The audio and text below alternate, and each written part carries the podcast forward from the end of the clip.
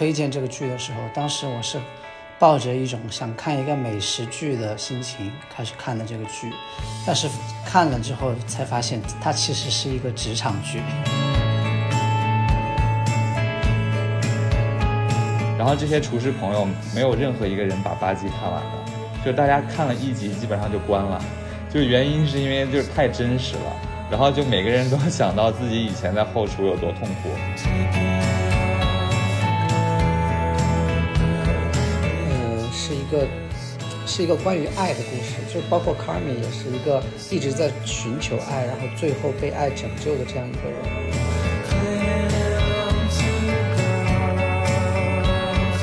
有些东西其实很难弥补回来，但是你可以 fix 这件事情。就像一个机器坏了，一个零件丢失了，我没办法找回来，那我可能只能去维修它。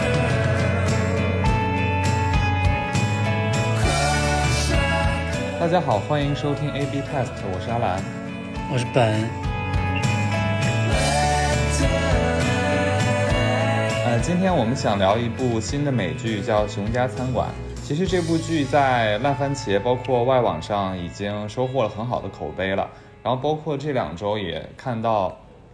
就豆瓣啊，还有国内的一些网站也把它排入了近期十佳。然后其实挺短的，只有八集，然后节奏非常快。然后我基本上是一晚上就把它看完了，就当一部比较长的电影。我觉得加起来基本上也就是四个小时吧，对不对？差不多吧，反我是分着看的，差不多每天看一集。每天看个一两集的样子，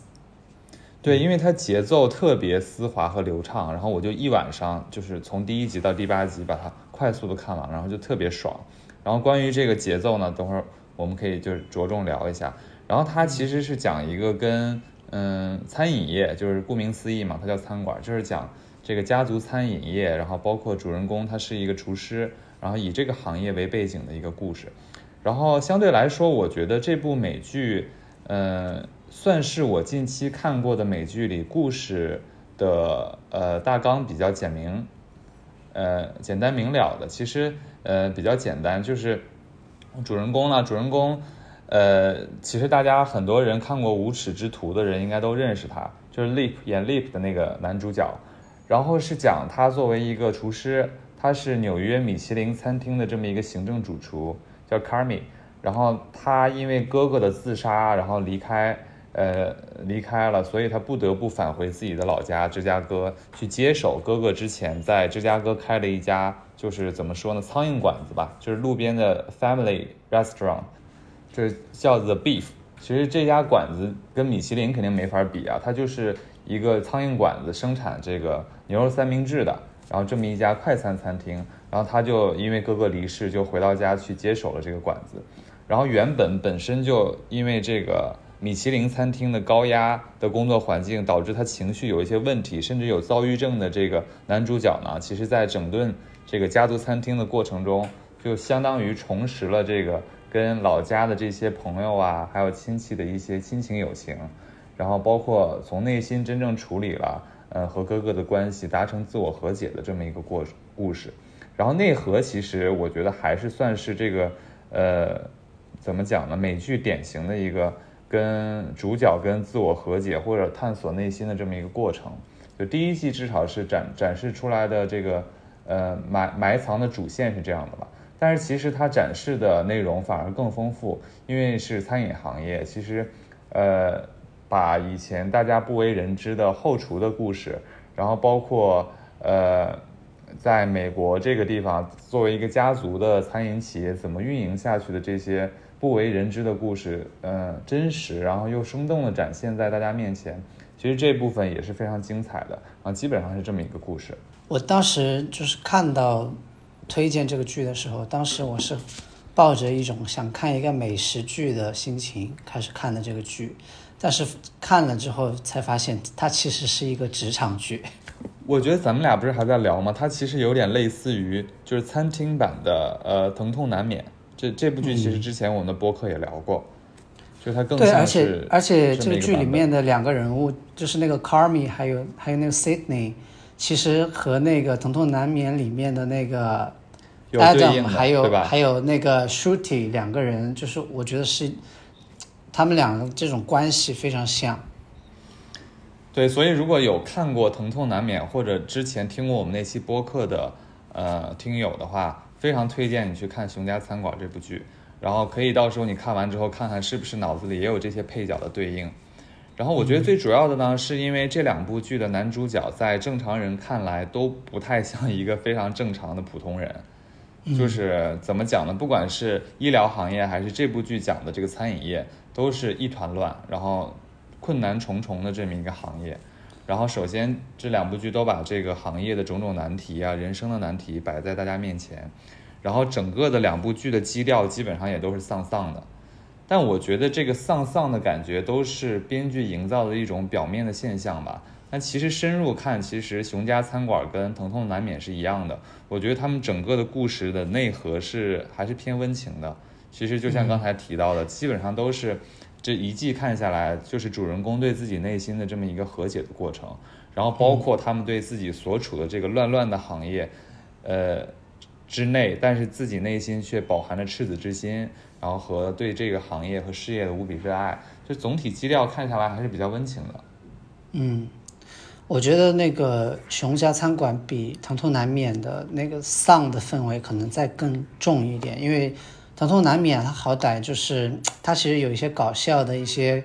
呃小玩笑啊，然后包括里面有一些比较诙谐的一些情节，但是熊家餐馆就前面至少前面七集我整。整给我的整个感觉都是比较压抑、比较比较丧的那种感觉，直到最后一集才，我觉得这也是编剧的一个一个小心思吧，就是他看看这个剧的观众和这个主人公，我觉得是经历同一种那个情绪的变化，就是对我在看这个剧的时候，前前七集我也是看的比较，就是那种。比较别扭，然后看的看的其实稍微有一些有一些烦躁的那种感觉，因为他们前面一直都在吵架呀，然后起争执啊，各种各种麻烦事儿啊什么的。但是呢，就是最后一集的时候，呃，主人公在里面得到了一些他情绪上面的一些，嗯，怎么说救赎吧。然后看剧的人也因为也因为这个情节发展，就很爽，对吧？对这个剧，其实，在豆瓣上面的评分并不是很高，只有八点多。我觉得可能很大一部分原因就是八点多也算高吧。和其他的剧，我觉得八点多在美剧里面不算高了。然后他，我觉得很大一部分原因，可能就是因为一部分人没有坚持看到最后，只看到了前面，然后可能看了几集还在一直的争吵，一直这这纠纷什么的，就觉得有点看不下去了，然后就给了一个低分，然后就走了。我觉得可能有这个原因，嗯，所以我非常同意本刚才说的，这部剧的节奏在我看来是很完美的。我我个人觉得啊，几近完美。所以我如果推荐给大家看的话，希望大家能一气，就像我这样一气看完，我觉得能更能体会到它这个节奏的变化。其实包括你刚才讲的一到七集是有一些铺垫的，我觉得就像观众一样，他是会循序渐进的开始解开这个，像主人公一样解开自己内心的一些问题。就有会会铺设一些小的情节，等会儿我们也可以具体讲一下这个情节跟节奏的关系。嗯，对，就最后一集看到最后一集，你就会突然有一种豁然开朗的感觉。然后说回到这个剧本身，它的设定就是这么一个餐饮行业，然后我们可以聊一下这个呃行业本身。就是我觉得这个剧能拍成这样的节奏，包括前面的这些呃乱中有序。又快又稳，其实是跟这个行业是非常 match 的。就是美国甚至纽约的这个餐饮行业到底有多崩溃，然后他们这个后厨到底有多忙乱，其实这部剧都非常真实的还原了这么一个，呃，后厨的这么一个原貌吧。其实我我我看完之后也会去找周边的一些素材，然后我就看男主在接受那个采访的时候就提提到了一篇文章，就是一篇美食杂志《Ben Appetit》，他。写了一篇那个关于这部剧的剧评，然后其实就是去讲它到底有多还原，就是美国的这个餐饮行业。然后写剧评的这个人呢，之前就是一个餐厅的呃行政主厨吧，然后所以他就是写的就是非常深有体会。他说基本上这部剧就还原了这个整个就是美国后厨的呃真实的这场景吧，燥热、怒吼、紧张、忙乱，然后非常令人崩溃。然后他还特别有意思的是，这篇写这篇文章的人还问了一些他以前的一些厨师朋友，然后这些厨师朋友没有任何一个人把八集看完的，就大家看了一集基本上就关了，就原因是因为就是太真实了，然后就每个人都想到自己以前在后厨已经有点 PTSD 了。PTSD，然后他采访了很多以前的同事，基本上也都不干餐饮这个行业，就因为太痛苦太累了，然后所以每个人都没法看下去。然后其实大家在看这部剧的时候，我觉得也能感受到，到底作为一个厨师，在这个后厨和餐饮行业，在美国这么一个环境，我相信中国可能也是啊，然后是非常崩溃的。然后基本上，因为我最近也在，很巧的是，我正好最近也在看一本书，叫《纽约餐桌》，然后就是，嗯、他采这个书的作者就采访了很多纽约的厨师啊，还有包括白手起家的餐馆老板，就是真实的一一一本讲美国餐饮业的这么一本书，其实非常好看，它是一个小故事一个小故事构成的，就有兴趣的朋友也可以去看一下。然后我就看完这本书之后，就结合这部剧，我发现这美国的厨师真的，就可能每个餐饮行业都一样吧，就是高非常高压，然后且这个呃工作时长很长，而且薪水其实很低的。基本上我看他们纽约的厨师一周可能要工作七十到八十个小时，这么一个高压的工作的环境，那基本上每天就是有十个小时左右了，我觉得还蛮长的吧。对我看他们写，其实基本上，嗯，因为是轮班的嘛，每天做午饭和晚饭的话，嗯，是会有一波人负责午饭，一波人负责晚上这一桌晚晚上这一部分。然后晚班的话，基本上下午三点半就要到岗，然后基本上每个人我看都是要到凌晨才能回家，所以每天工作时长挺长的，而且工资很低，大概基本上就是九到十二美元每小时的这么一个配。然后而且就那本书上讲到说，纽约有一半的厨师都在免费打工，其实就是因为纽约其实有世界上最好的一些餐厅，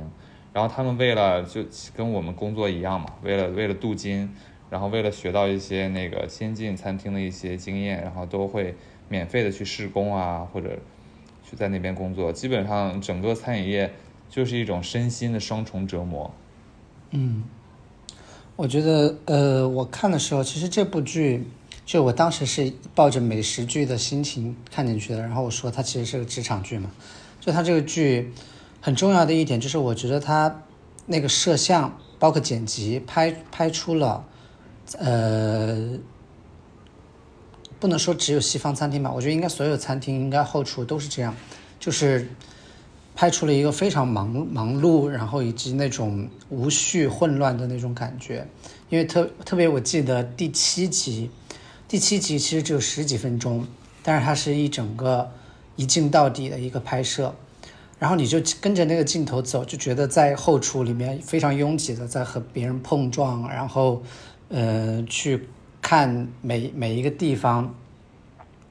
就是他的剪辑把这个氛围营造的很好，让你有有一种很强烈的压迫感。就你觉得你你你不是在后面做美食，你就是在后面上班，并且是一个非常混乱的一个一个上班的一个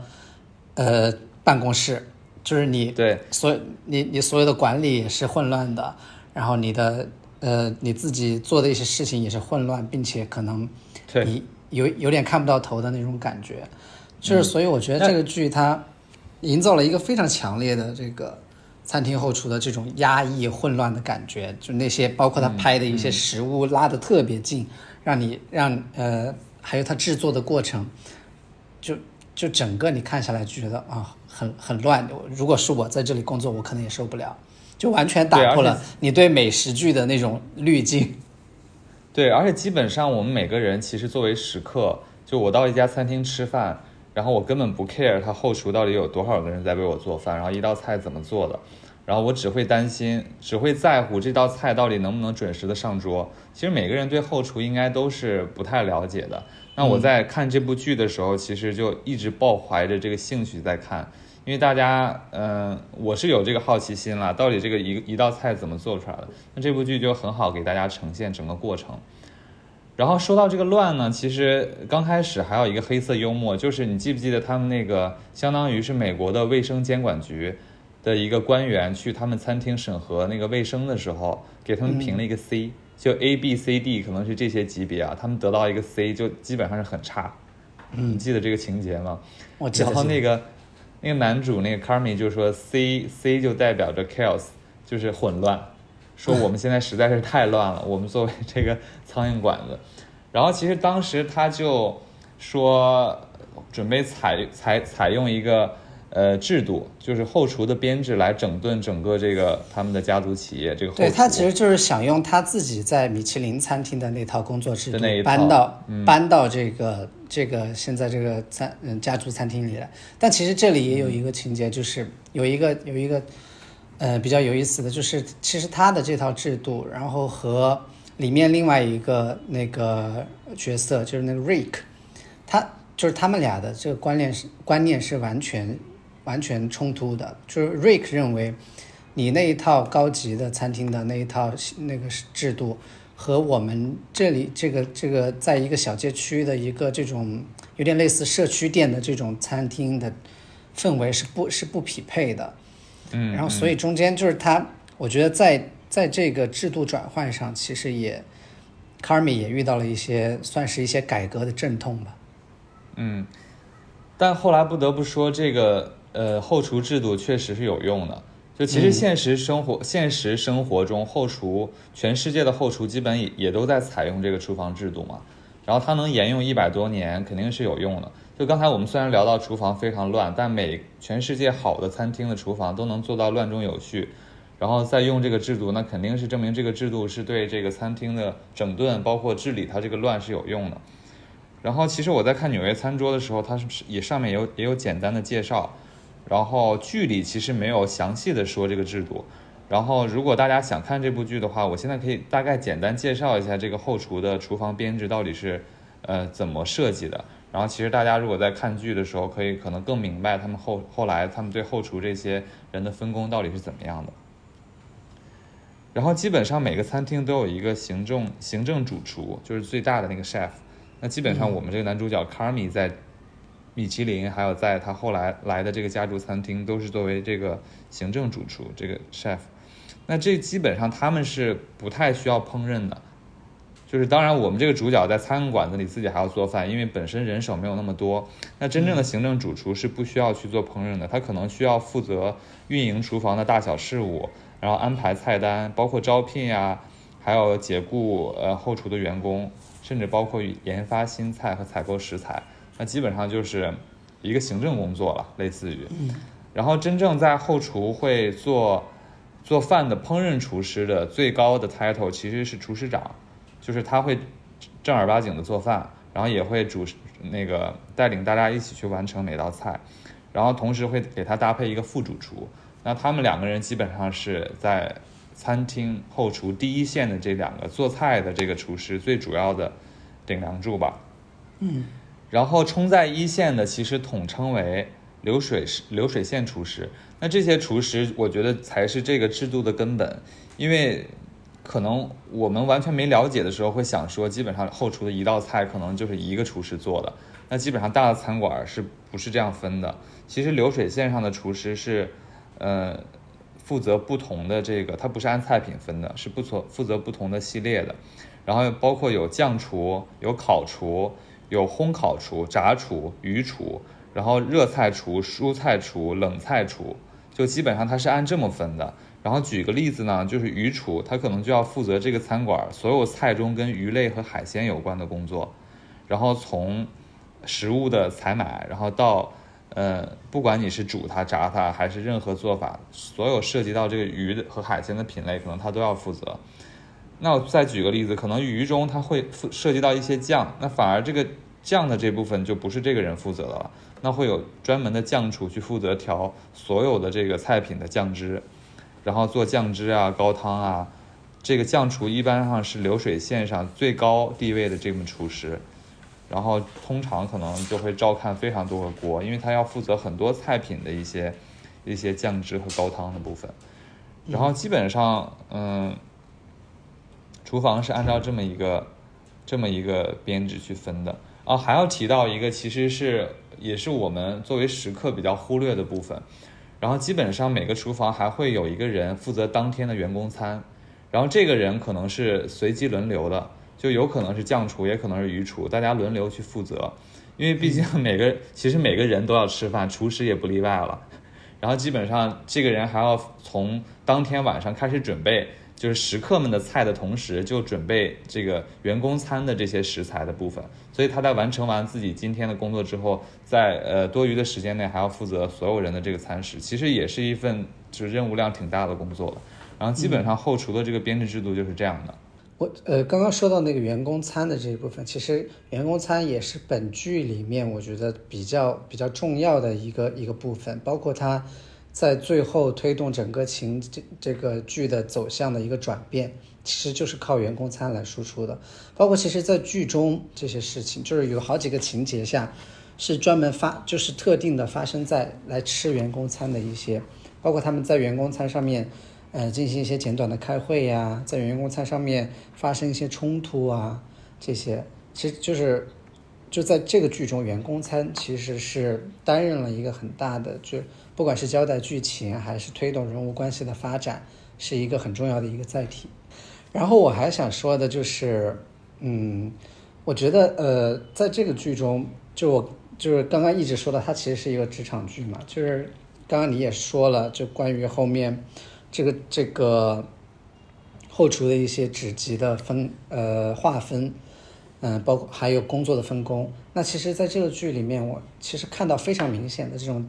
后厨的等级制度的这个一个现象吧。就呃，比如说，就是最开始，呃，主人公 Carmy，然后让一个实习生，算是实习生，就是他先来实习，然后后来转正了，就一个新员工。然后来来做了不久之后，就把他，我觉得是他算是把这个行政主厨这个职位算是临时交交给了他，对吧？让他来进行一些规则的划分，然后包括研发新菜什么的。然后其实他在上就是担任这个职责之后，就遇到了一些职场上面的，我觉得算是一些职场霸凌。对，就是他因为一些，因为他算是这个餐厅最。最新的一个员工，但是他突然之间就变成了一个管理者，然后去交代要做些什么，然后给每个人分工，然后以及哎，这个地方我插一句，因为这个这部剧的这个女性角色她是 CIA 出来的，其实是纽约呃餐饮学校吧，因为他可能对这套传统的法式餐厅的这些规章制度呀、编制比较了解啊，所以呢，男主 Carmy 才让他做这个职位。对对对。呃，然后包括他也之前也有一些在一些比较好的餐厅任职的一些经历，然后卡米就因为他的这个经历呢，然后决定让他来进行一个，因为我们刚刚也提到了，卡米想把整个后厨制度转换成他他之前工作过的那种专业的后厨的工工作制度，所以所以交给了 Sydney 来做这样一个转变，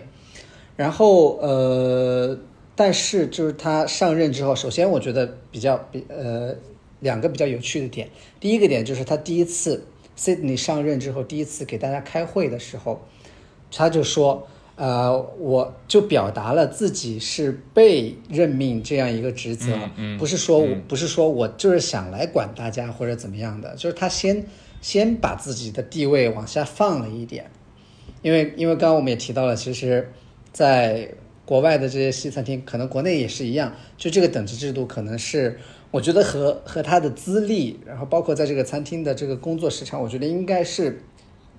关系应该是比较密切的。但是他突然之间被任命了这样一个职位之后，那他觉得他如果想得到大家的信。短时间内得到大家的幸福可能是不太可能的，他就自己先放低身份说啊，我是我我来担当这个职位，只是想推进，是想让我们餐厅变得更好。我不我我没有任何想要管理大家或者让大家臣服于我的这种心态。这是第一个我觉得比较有意思的一个点，就是他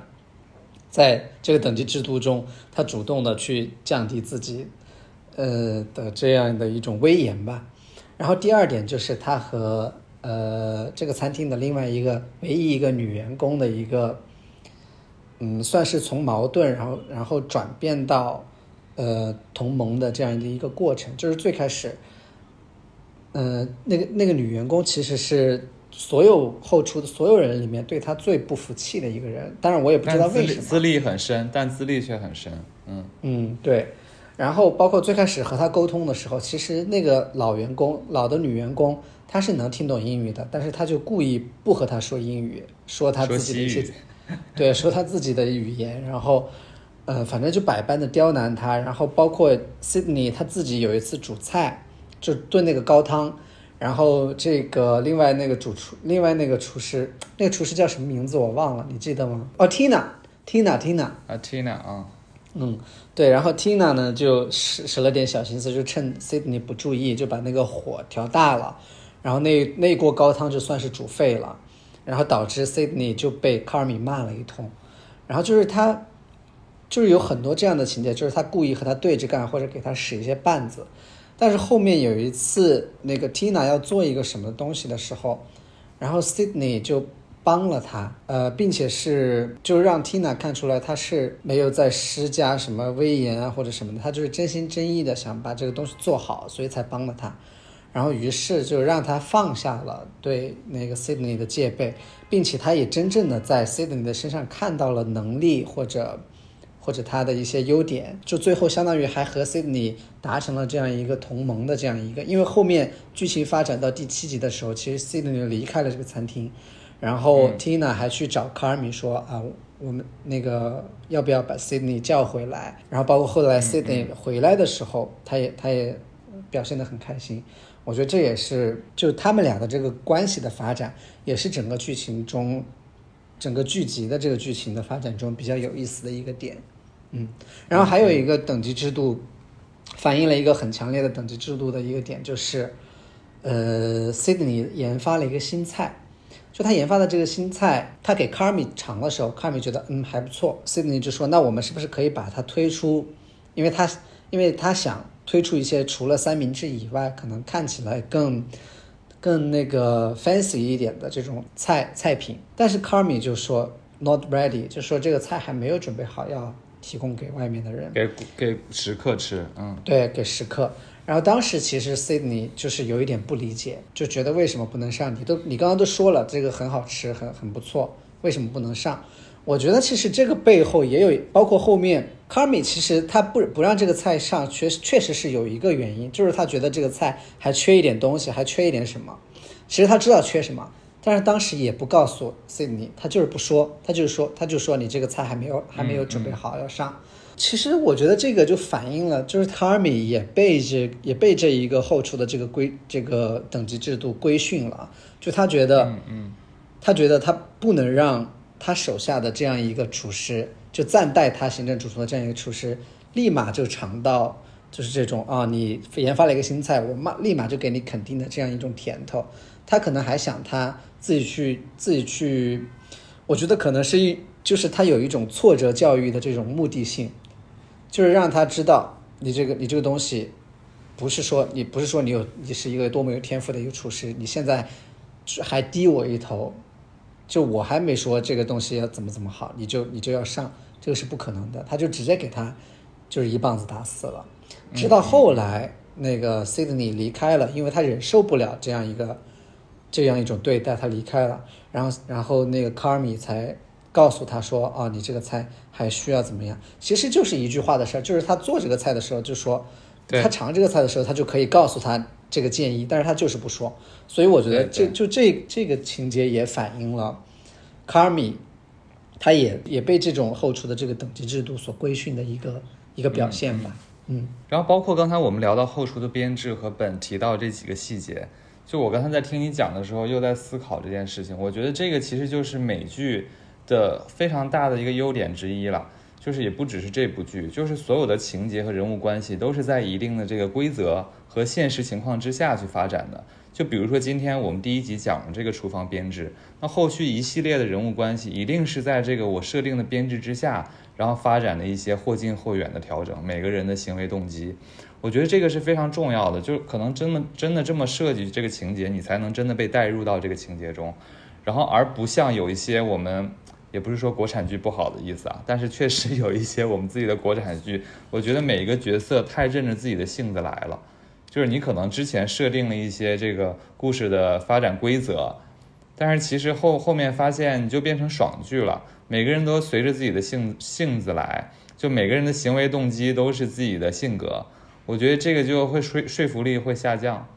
然后反而是怎么能在一定的规则跟设计之下，反映出每个人的人物特点，然后又能让他们之间有一些冲突和冲突的环节。我觉得这个就是大部分美剧有的一个很大的优点。啊，然后我刚刚漏漏掉了一个点，就是还那个等级制度里面的，就是就是他们在后厨的喊的一些口号，比比非常最频繁出现的就是那 Yes Chef。我觉得这个口号，呃，其实我看了一下，它它是在西方餐厅里面普普遍使用的，嗯，算是后厨的沟通的语言吧。但是我觉得这个指令就是。甚至有一点像那个军队里面的那种应答，就相当于 Yes sir 那种感觉的，就它它其实也是也是反映了一种在后厨这个等级制度下的一种一种绝对的臣服，就是不管我说什么，不管你呃你正在做什么，只要我说了什么东西，你就要马上回答 Yes chef。嗯，我觉得这也是一个呃等级制度的一个体现。嗯，对，基本上就是。总之，它这个深度还原了。但现实生活中，就像我们刚才讲的，这后厨的编制可能确实很严格，才能造就了每个餐厅这乱中有序吧。就不管后厨怎么乱，前前前面出菜都不不耽误的这个，不耽误食客进餐的这么一个完美的这个一个出菜节奏。那回到这部剧本身，其实刚才我们也聊到了，就是它有一些美剧，我们平时喜欢看美剧的朋友们，嗯，知道的一些美剧的惯常的优点吧。就包括这个真实的还原了餐饮的行业啊，还有角色刻画，然后它自身的优点，我觉得还有它自己的节奏非常好。就我们可以先聊一下这个剧的这个角色，然后还是先聊到这个男主吧。就像开篇我们聊到的，这个男主 Carmy，其实整部剧八集都在讲他这个内心从一个躁郁症到回归到他的家乡家庭。然后怎么去和自己和解的这么这么一个过程，嗯，我觉得他其实从米其林行政主厨回到这个家乡去接手这个餐厅，除了本身他哥哥的离世之外，也有一些遗憾。他想通过这个餐厅的运营，去把这个餐厅做好，去向去世的哥哥证明自己。你觉不觉得？嗯，其实他想证明自己是一直贯穿在他人生中的，就包括他去米其林餐厅，因为那个剧里面其实后面有一集就是，呃，卡尔米去了一个互助会，因为他有非常严重的这种情情绪或者躁郁症吧，嗯，对他去了一个互助会，然后他在那个互助会上相当于做了一个怎么说，做了一个 confession 自白，然后哇，那部那那场戏很精彩的，他演，我觉得他演的很好。对，然后他就是，他就他就说了，他说他从小，他小时候和哥哥关系非常好，然后后来就突然之间，他和哥哥就疏远了，然后并且他哥哥不允许他来参与这个家族的这个这个饭馆的这个经营，他就不明白，然后他想证明自己，他他他也能做得很好，他是一个好厨师，所以他就不断的学习，不断精进他自己的厨艺，最后终于做上了那个。呃，美纽约的一个顶级的餐厅的一个行政主厨，米其林餐厅的行政主厨，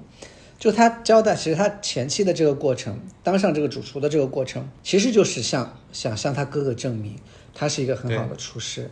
然后到再到后来，就是他哥哥离开之后，他回来这个馆子，他后面所做的一切努力，我觉得还是也同样的，就是他还是想证明我要把这个馆子做好，我要证明我自己，我要我要向那个已经死去的哥哥。嗯，嗯证明我这个馆子我是能可以做，我是可以做好的。嗯，包括他就是我刚刚说到他和 Rik 在针针对这个这个餐馆的这个管理制度上面存在的分歧，我觉得他想使他他非常执着于，因为 Rik 已经跟他说了，说这我们这个社区的这些馆子是不适用于你那一套的，但是他也毫不让步，所以我呃就是在这个细节上，我觉得他也是。他想证明，就是他学到的这些东西，或者说他一直在追求的这些东西，对这个馆子是有利的，是也也是一种证明的一个出发点吧？我觉得，嗯嗯嗯，就聊到他的这个名，就是怎么说呢？就是完成的他这个遗憾，包括去证明。我觉得本身这部剧在讨论的也是，究竟应该怎么弥补，或者去嗯回看自己以前的一些遗憾。那如果努力会换来成功，那好，今天卡尔米做做了行政主厨，米其林的努力换来了成功，但成功是不是又代表着失去呢？我觉得这个剧里的卡尔米确实是，呃证明了这两句话，就相当于他虽然成为了努力成为了行政主厨，但他失去了家庭关系，包括他失去了自己的亲生哥哥。但这部剧讲的就面对这些遗憾和失去的时候，是不是我们应该补回来呢？我觉得他其实不是在讲这个关系。那他回到家乡就应该，嗯，和家人重修于好，和姐姐抱头痛哭，然后去哥哥的坟墓上怎么怎么样？我觉得其实这个剧刚才我说的这些情节是完全没拍的。其实包括你跟他谈论到的那一场戏，他的一个呃互助会上的自白，其实他用到的一个词是 fix，对吧？有些东西其实很难弥补回来，但是你可以。fix 这件事情，就像一个机器坏了，一个零件丢失了，我没办法找回来，那我可能只能去维修它。就我觉得这部剧讨论的更多的是从自身的层面怎么去 fix 这个问题，包括其实那段独白，他讲到我本身就是想 fix 跟哥哥的关系，跟 fix 跟家庭的关系，所以他可能找到的切入口是这家餐厅。所以目前他回到家乡之后，这家餐厅对他来说就意义非常重大。我觉得这个其实是他修补刚才所有说到的这些关系啊和家庭的一种方式和出口。然后他还提到了说，但我不知道这家餐厅对于哥哥的意思。那这句话在我看来，其实反而是印证了刚才我的这个观点啊。其实他剧讲的本身还是每个人要 fix 这件事情，还是从自身的角度出发。那如果你觉得你的这个 fix 方式是正确的，是 matters，就是确实对你来说是有用的，那你就这么做。嗯，我觉得其实就是从 Carmi 这个人物的呃心理过程也好，或者说他在剧剧剧中发展的这个脉络也好，其实我觉得这这部剧呃是一个是一个关于爱的故事，就是包括 Carmi 也是一个一直在寻求爱，然后最后被爱拯救的这样一个人。就你看你能看到，就是从啊，刚也说了，就是他即使之前获得那么多的成就，包括后来他，呃，也也那个，也如愿以偿的接接手了管理了他自己家里的这个餐厅，但是他始终都是不快乐的。但是我觉得最后一这一部分如果说太多，就是就是失去了这个剧的一些魅力，对，所以就不不说太多了。但是。但是，就是在我看来，这部剧其实就是一个关于爱的一一部剧，就是他就是主人公最后如何被爱拯救，然后最后一集最后一集其实是有爱的拯救的这么一个情节的设置，一个小的反转。嗯，然后包括揭开了前面很多的一些你想不通的一些东西。这个剧在刻画 Carmi 这个人物的时候，就是把前期他对爱的这种渴望。或者说对这种亲密关系的这种渴望，就刻画的非常强烈，就是因为他缺失这一部分，所以导致他不快乐，导致他做这些事情都不顺利。对，然后我觉得想看这部剧的朋友，可以在最后一集找到这个答案啊。其实我当时看他拿到那个，这个可以讲，他拿到他哥哥给他写的那个遗书的时候，其实他是很简单的一个遗书，我都有点含泪了，是确实挺感人的。就虽然很简单，然后。不是那种传统的煽情，但是确实很符合他们这个家庭和哥哥跟弟弟的这这个关系。他哥哥遗书就简单一句话，就立刻让他的心心结打开了。嗯嗯。那聊到这个剧的人物刻画，其实除了我们男主 Carmi 之外，你你有什么印象非常深的配角？我觉得我印象比较深的就是 Rick 吧，因为因为剧里面其实对他的刻画也很多。就我觉得他其实也是一个很矛盾的人物。你在剧中就感觉他是一个很狂躁，然后随时随地在发脾气，然后随时随地在向向向别人散发一些不友好的像疯子一样，嗯。前四集我超讨超讨厌他的。但是其实你到剧情后面能发现，他所有散发的这些不友好，其实是他保护自己的一个一个方一个方式。嗯，包括其其实剧中有一有一个部分，就是他在和自己的女儿通话的时候。你立马就看到了这样一个人，他嗯嗯，就是他如此包装自己的人，卸下这些包装之后，他是一个非常脆弱、非常不堪一击的人。包括他还有一次和一个就是去参加了一个 dating，然后后面好像是那个 dating 不太顺利，然后出来之后，你看到他在街上那个落魄的这个状态。就是你立马就能够明白他这个人为什么需要那么对其他人恶语相向或者怎么样，因为他不想展示出他软弱的一面，不想展示出他脆弱的一面，所以他就用这些不友好或者说恶意来包装自己。嗯，我觉得他这也是，嗯，就剧这个编剧设置这样一个人物的一些用意吧，就是让大家看到，在一些呃强悍的包装下面，其实还是一还是一颗渴望得到爱的这样的一种心。对，而且 Rick 我觉得很矛盾了，他就像你讲的非常矛盾，但这个矛盾又很立体和真实，我还挺期待第二季就是 Rick 的发展的，就是看他会进入到怎么样一个程度。而且 Rick 在剧里我觉得贡献了很多非常冷的笑点，就有一些我觉得很好笑。然后我还想提到的是那个最配角的配角，就是这个人甚至不是后厨的厨师，他是他们餐馆的一个维修工。就是时时不时的来，就基本上每天都在他们餐馆后厨溜胖胖的油腻肥男肥仔。嗯，然后他我觉得很有意思，就是智商大概你看的时候就觉得是一个五岁的小孩，但很有意思，很可爱，我觉得。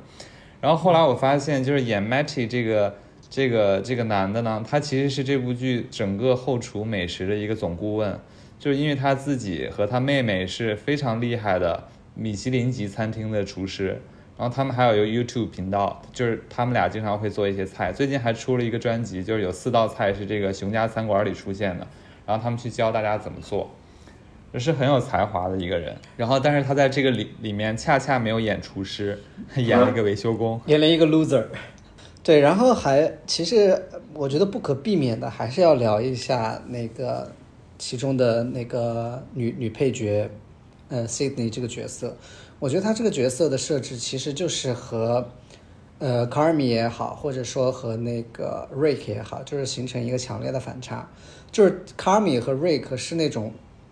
刚刚我们说了，是一直在逃避一些现实，或者说逃避自己真实的一些想法或者心理的这种人。但是 Sydney 就是一个完全遵从内心，然后他不管做什么事情也好，我觉得他其实是一个，呃，把。他自己想要什么，或者说他追求的是什么东西，看得很清楚的一个人。他和卡尔米还有那个 Rick 形成了比较强烈的反差。嗯，我觉得这个是编剧设置这个设设置这个角色的一个用意吧。对，我还挺喜欢 c i n 这个角色的。我觉得她又可以对应到嗯《疼痛难眠》里的那个女生，就是巴基斯坦的那个，我突然忘了她叫什么了。啊，Shooty。就是都是有一个成长的过程，然后但内心非常坚定。当然结局不一样 c i d n 在这里面没有自杀，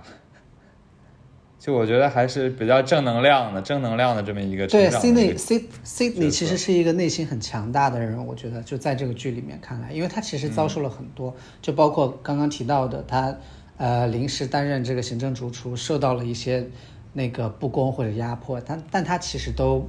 都扛了下来。然后包括后面通过辞职这个方式来让自己摆脱这种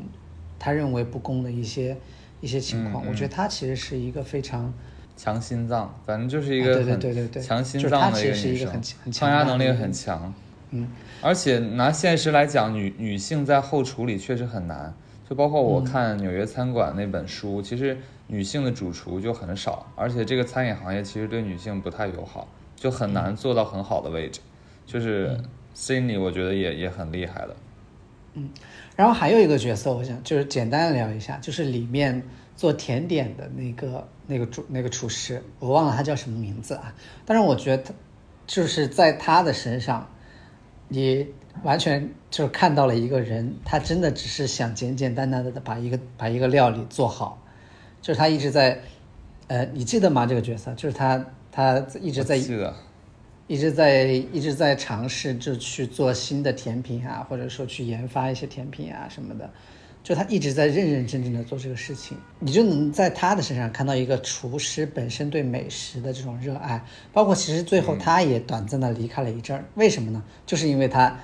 他他潜心研究了很久的一个东西，他自己找到了答案，然后他把这个东西非常欣喜的分享给卡尔米的时候，卡尔米就非常冷漠的回应他。所以导致了，我觉得就是导致了他对，就有点亵渎了他对美食的这种想法或者看法，所以导致了他离开。就是其实聊了这么多角色，就像刚才提到的，我觉得这部剧最大的优点还是它整个节奏非常流畅。嗯，就是包括就第七集跟第八集的关系设定，就像你刚才提到，第八集整个是对第一季的总结嘛，然后就你有一种豁然开朗的感觉。但第七集反而是我觉得是整个第一季最乱的一集，就是用了十八分钟一个长镜头，一个然高潮，后表超级高潮的一一集，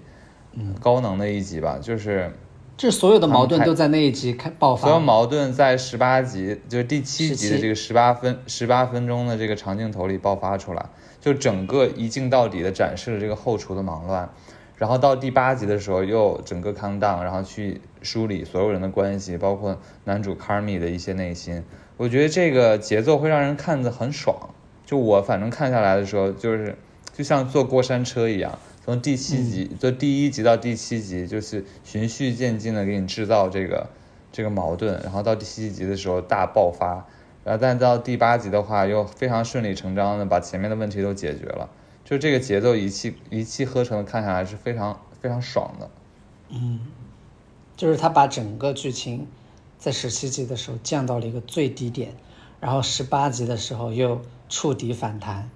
对，而且最妙的是，其实第一集的这个餐餐厅是最乱的，但其实一到七六集的中间，其实它有变好的趋势，你就会觉得这个节奏会按照这个趋势一点一点一点就是慢慢解开变好。但其实不是，到第七集的时候，他又再次爆发高能，就乱到一团糟，并且就再次处理反团，降至最低，就是这个整个像过山过山车一样，就是你先是爽爽了一下，哎，结果就让你再飞到最高，然后最后再给你一个完满的结局，这个真的是编剧很妙的一个地方。然后包括我觉得他这个编剧的节奏安排，其实是跟后厨的呃内核在哲学上怎么怎么讲呢？就在这个逻辑上是相通的。就是整部剧，我觉得让我用一个词形容，就是乱中有序。就是后厨就就是这样的，就像他们表现的一样，他可能从这个餐馆开业的第一天，到未来的持续的每一天，他都是这么乱。但是这么乱的情况下，它却能完美的运营下去，就是乱中有序，就是乱和序是长期存在的这么一个关系，就不是说今天他通通过这个厨房的编制之后就好了，就我觉得它就是完美的体现这么一个平衡吧。那最后聊一聊，其实像剧里的男主 Carmi 讲的，其实包括整个这个餐饮行业的现实情况，都是非常痛苦和挣扎的。但其实这世界上有很多很厉害的厨师，就不管是路边的苍蝇小馆做的很好的厨师，还是纽约米其林三星的主厨，其实可能遭受的痛苦是一样的，但大家还能坚持的干下去，为这个世界的每一个需要吃饭的人提供美好的食物。就我个人来讲，说真的，这件事儿我觉得本身就非常美好。然后在我看《纽约餐桌》这本书跟剧的时候，发现其实真正能做厨师做得很好，然后提供很美味的食物且能持续干下去的人，真的是对美食有充分的热情，不然这这个工作真的干不下去。你发现没？嗯，然后就像这个剧里这 Carmi 自己讲的，其实他非常享受，就是每一个客人在吃到自己这个嗯亲手做出来的菜的时候这种喜悦。然后包括我看纽约餐桌有一个厨师就讲说，因为他非常喜欢食物，然后也喜欢创造的过程，就他把这个烹饪就是解读成一种现代艺术。我觉得做菜确实是一种艺术，而且这个艺术其实也不光是视觉，然后包括味觉种种的这么一个充分的这个氛围下的一种体验。然后对于他们来说，能给所有的食客提供一种他创造出来的难忘的体验，其实对他来说就是一种一一种非常享受和了不起的事情。我觉得大部分能干好的厨师真的是有这个内心的这个热情，然后包括剧里的这个男主卡米也是。嗯，然后包括那个，我觉得其实这个热爱推动，呃，我觉得在 Sydney 身上更更为明显，就是他包括他最开始来来这个小馆子，就是因为他知道那个，呃，卡尔米现在在这里来管理这家餐厅，然后他想从卡尔米身上学到一些真的东西，然后再包括他后面、就是他离开了之后又回来，我觉得也还是就是就是这个对做餐饮的这种热爱推动他去嗯。做他人生中的这每一个选择。而且基本上所有的厨师，包括就剧里 Cindy 讲的，他们从前期开始从业的这几年，甚至很多年间，你都不可能负负责一道就是呃主菜的。然后包括里面剧里的 Cindy 说他在一家餐馆削了八个月的柠檬皮，你记不记得？嗯然后我在看《纽约餐桌》这本书的时候，有很多厨师都是一样的经历，就是有一篇我印象特别深，是呃纽约文华东方酒店现在的行政主厨也很厉害，是一个缅甸的女女主厨，说她当时刚从业的前几年，然后有一年就在一家餐馆洗莴笋，就跟这个剧里的 Cindy 基本上类似，就洗了六个月的莴笋，每天用冷水洗莴笋，就每天她除了洗莴笋没有任何其他的工作。我觉得能坚持下来的人真的是，就对这个事业是非常有热爱的啊。嗯，而且基本上熬得了这么寂寞的这个过程之后，你成为行政主厨之后，就是会像刚才我们讲的，像男主卡米一样，也是二十四小时不停的连轴转。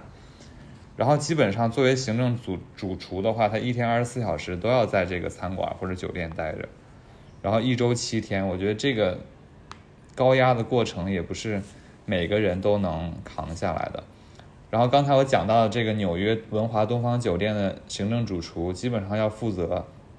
这个酒店所有跟吃有关的部分，也就是说所有餐馆的早餐、午餐、晚餐。然后他说会 会甚至细到什么程度呢？就是每每每一间房间的 mini bar 到底应该摆什么，然后怎么摆、怎么调整都要负责，而且还要负责，比如说有亚洲的客人晚上希望 room service 吃一些中国点心，然后穆斯林客人的斋月需要特别提供一些特殊的嗯餐饮，然后会有明星去到他们的酒店，然后可能又要一些热量低的食物。就是真的事无巨细，就每每一件事情都要负责。我感觉厨师这个工作真的很难做。就是你刚刚说的这些这些例子，然后包括整个剧的，呃，拍摄后厨的一些情况，其实都在，呃，向大家展示了，就是餐餐饮行业的真的不太真的不容易，就是它背后有非常琐碎庞杂的各种事情。然后，如果大家对餐饮行业呃有兴趣，然后对后厨到底怎么运作有兴趣，或者觉得刚才听了我们讲的，想看一看在镜头面前整个过程怎么体现，然后非常大推荐大家去自己本人看一看一看一看这部剧。其实第一季加起来也就四个小时，其实不长。嗯对，好，我们呃今天就是聊了这样一部呃剧叫《熊家餐馆》，然后它是一个，就首先它披着美食剧情的外衣，其次它 它这这实则是一个职场剧，但是在内核是一个寻找爱的过程。寻找爱的过程，对，希希望大家能够自己去看一下，体会一下这部剧的精妙之处。但但不得不说，它这个外衣拍得很好，就是美食这部分和后厨的展现也非常精彩。然后还有特别想那个怎么说，也算是感谢吧，就是这个剧的那个中文翻译叫“只有一个人字幕组”，他真的就是一个人把这个，而且他而且他的那个字幕做的很好，他很多地方都有他的他的一些提示，然后还，有一一些备注。对，有一些备注做的很用心，真的辛苦了。辛苦了，而且你不是看到他微博说是，他发现这部剧评分很好，但是没人翻译。对，所以希望大家能够就是如果对这部剧感兴趣的话，就都能去看一下，因为这也是这个只有一个人字幕组辛苦劳累的一个成果吧，一个结晶。嗯，希望大家多多去支持。那我们今天这部剧就聊到这里了。好，谢谢大家的收听，我们也期待第二剧，到时候播的时候能再跟大家一起聊一聊《全家餐馆》这部剧。嗯，拜拜。拜拜。